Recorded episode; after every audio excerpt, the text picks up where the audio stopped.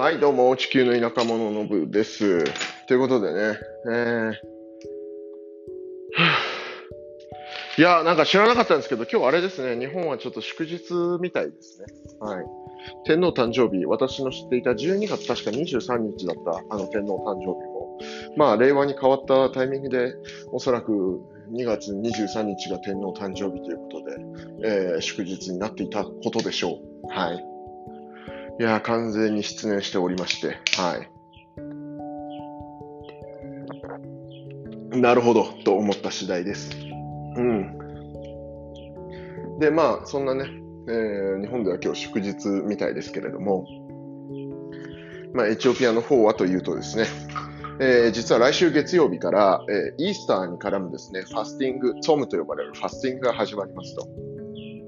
で、以前もしかしたら話したかもしれないんですけれども、エチオピアでいうファスティングっていうのは、その、まあ、いわゆるね、ファスティングといえば、パッと思い浮かぶのが多分モスリムのラマダンとかだと思うんですけど、えーまあ、ラマダンとかだとね、えー日中日の出てる間は、えーご飯を食べちゃいけないみたいなことになってるかと思うんですけれども、まあ、エチオピアのファスティングはそういったものではなくて、えー動物性タンパク質を断つっていうものになるわけですね。はい。なので、えーこれから始まるね、イースター前のファスティング。エチオピア国内でも、えーまあ、まあ、月曜から始まるんですけれども、エチオピア国内でも、おそらくね、えー最も、えーっと、しっかりと、えーファスティングする人も多いんではなかろうかと思うんですね。1年を通して一番大きなファスティングの期間といっても過言ではないのかなと思います。で、えーこのファスティングの期間、えー約2ヶ月ぐらい続くわけなんですけれども、まあ、エチオピアのファスティングは、まあ、そのさっきも申し上げた通り、動物性タンパクを断つということで、えーっとですね、今、まさにですね、えエチオピアンオルソドックスの方々はですね、え来週月曜から始まるファスティングに向けて、え一生懸命肉を食いだめてると、うんいうような状況になっておりますと。はい。で、まあ僕としてはね、非常にありがたいと言いますか、えーまあ政府関係のね、役人さんと会うとですね、まあランチ、えー肉、うん、あの、ティブスっていうですね、肉食べに行こう。で、朝サイトに行く前にね、えーじゃあ、合わさで食事していこう。はい、ティブス。みたいな感じでですね。まあ、場合によって生肉食べたりするんですけど。もう、とにかくね、肉ばっかりなんですよ。で、まあ、これがじゃあ、ファスティングが始まったからといって変わるかというと、正直、あんまり変わらないのがシダマ民族というかですね。まあ、あの、このエチオピアのファスティングというのは基本的にエチオピアのオーソドックスの方々、まあ、えー一応ですね、国の宗教としてもなってるのかな。えーまあ、エチオピアン正教えーが、えー基本的に行うファスティングになるわけなんですけれども、まあ、シダマの民族、中にはね、その、えーまあ、オルソドックスの人も当然いるんですけれども、まあ、シダマ民族に関して言うと、まあ、マジョリティはプロテスタントになるということでですね、まあ、彼らは彼らで、また別のですね、えーまあ、宗教上のルールに従って、ファスティングしてたりとかするわけなんですけれども、まあ、とはいえですね、えー今回のような、えー大きなファスティングの時期になると、えー、アワサね、えー一応そのシダマ民族が一番多いということではあるんですけれども、えーとはいえ、まあ、えー一番ね、一年で大きなファスティング時期ということもあって、割と、えーなんでしょう、お肉屋さんも閉まってですね、なかなかお肉を買い求めることも難しくなるみたいなことがあってですね、えーまあ普段その行政関係の人とね、どうしても食事する機会が多かったりする私としてはですね、肉肉肉みたいなのから多少でも離れられるとね、嬉しいななんて思うわけです。はい。で、まあ、えー一方でね、今回こう、まあ、ファスティング期間中、せっかくいい機会なのでと思ってやりたいなと思ってることが一つありまして、でそれは何かというとですね、まあ、美味しい、えーその、ゾーム、えーファスティングのね、えーご飯を出すお店を開拓してみようかなと思っています。で、まだ、おそらく日本だとね、まん延防止措置なんちゃら対策みたいなのやってると思うんですけれども、これエチオピア国内に関して言うと、もうほほぼオミクロンを忘れ去られたと言ってもいいぐらいな感じで、まあ少なくとも、えー、アワサという街に関してはそんな状況で、もうマスクしてる人ほとんど見かけることないんですよ。うん。えー、で、唯一あるとすれば、えっ、ー、と、銀行ですね。銀行の窓口だけは、えー、なぜかね、こう、銀行に入るタイミングでマスクのチェックとかすごいされるので、えー、銀行ぐらいですかね、うん、マスクしてるの。それ以外の場所もほぼ誰もマスクしてないような状況になってきていて、まあコロナに関してはもうほぼ忘れ去られたと。まあ12月の末ぐらいから1月にかけてね、だいぶ流行り風みたいな感じで、えー、おそらくね、えー、オミクロンと思われるものが、えー、エチオピア全土でものすごい勢いで流行ったんですよ。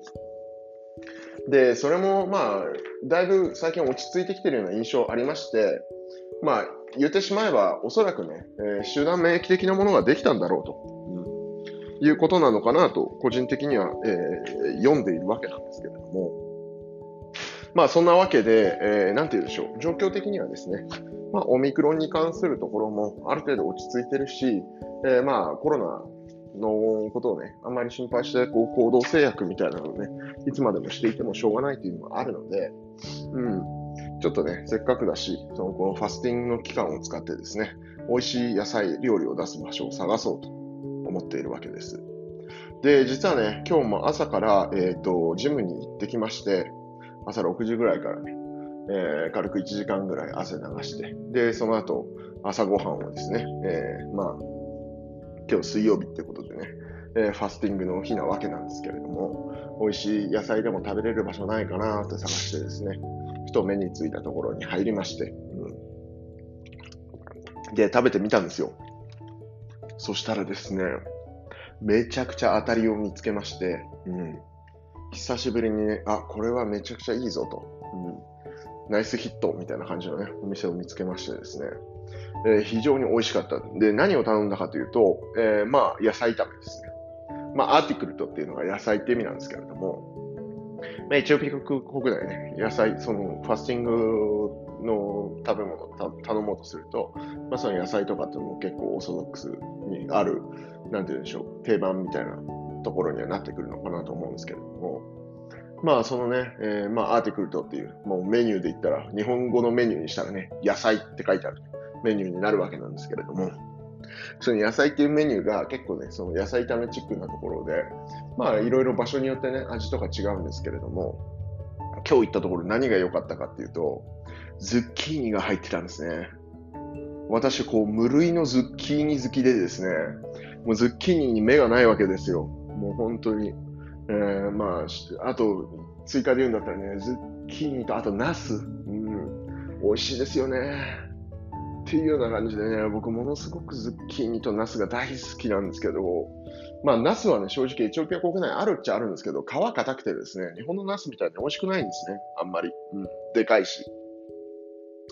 そう、だからあんまりね、エチオピアでナス食べようとは思わないですけど、やっぱズッキーニはね、うまい。うん。絶対間違いない。外れないですね。えー、だそういう意味でね、えー、そのアーティクルと野菜と書かれたメニューですけれども、まあ普通のところはだいたいキャベツ、人参、えー、玉ねぎ、えー、あとね、インゲン豆チックなものですね。うん、えー、っと、あと、ニンニク、うん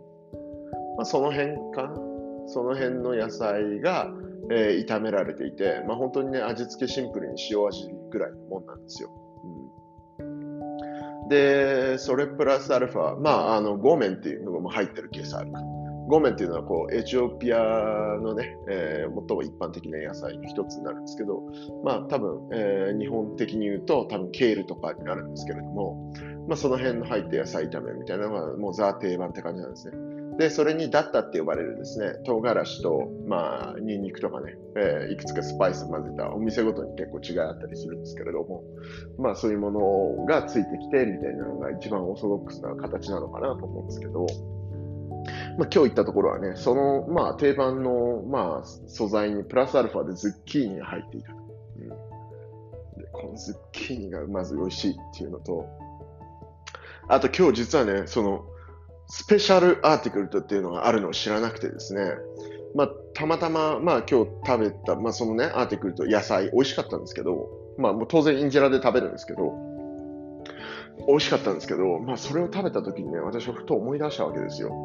えー、数年前ね、田舎いろんな地方を見て回ってど、どこにね、土地を政府から借りようかみたいな感じで、選ぶ作業をしているときにですね、まあ、いろんな地方を巡り巡ってたわけなんですけれど、まあ、結構ね、地方のその小さな、えー、行政のね、感謝みたいなところに行くと、大体その一区画にね、えー、コーヒーとあと軽食食べれるようなお店があったりするんですよ。で、僕結構そういう、あの、すごい見た目シャビーなんですけど、まあそういうところでご飯食べるのがすごい好きで、まあ現地の人たちとの交流とかも含めてね、なんかもろもろ楽しかったし、結構美味しいものもあって、で、僕その地方を見て回る中で一つ楽しみにしてたのが、そういう感謝にある、まあ食堂的なところでね、朝ごはんを食べるんですけど、まあ、その朝ごはんの定番っていうのが、まあアンバシャっていうのに、そのアーティクルと野菜ですね。が乗っかってる、っていうか、えっ、ー、と、まあ、別盛りで来るんですけど、で、アンバシャっていうのは何かっていうと、なんかちょっとせんべいチックなパンケーキみたいな感じなんですよ。うん、なんて、なんて説明したらいいんだろうな。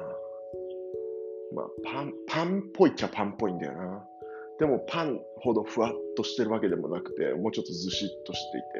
うーん。ずしっと感で言うとベーグルとかに近いような気もするけど、でもそんなベーグルほど、なんて言うんでしょう、あれでもないし。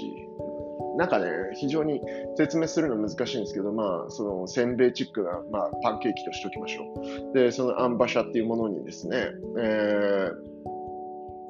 ー、なんていうんだろう、そのアーティクルと。うん、で、その地方で食べるそういう感謝の、感謝好きの、なんていうんでしょう、食堂のアーティクルトっていうのがですね、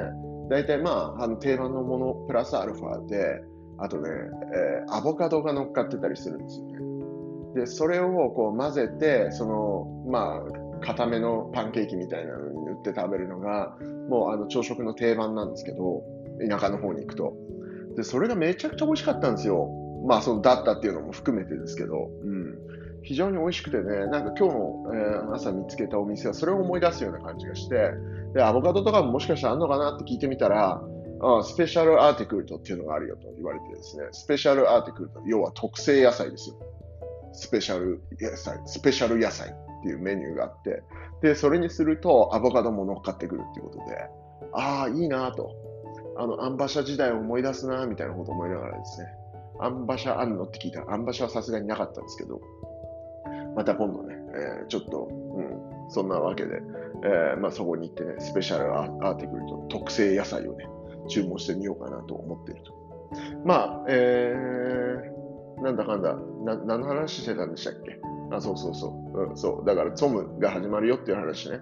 で、ツムが始まった際にはね、そうやってファスティングの、えー、まあ、野菜食、美味しい野菜食のね、定食屋さんじゃないですけど、を見つけていきたいなというお話でしたっていうところかな。うん、結構ね、面白いんですよね。あの、新しいお店を探訪するっていうのも。うん、まあ、普段ね、えー、どうしてもその政府の役人とかと付き合ってると、肉型になるんですけれども、まあ、その肉型生活からね、えー、自分自身で食事を選んで食べるときには、その美味しい野菜の食べれるお店のストックを増やしていくためにいい機会かななんて思っているわけですと。はい。そんなところかな。はい。そんなところでしょうかね。まあ、大きなね、2ヶ月ちょっとの、えー、まあ、ファスティングが始まるよっていうお話でした。うん。ではまた。チャオ。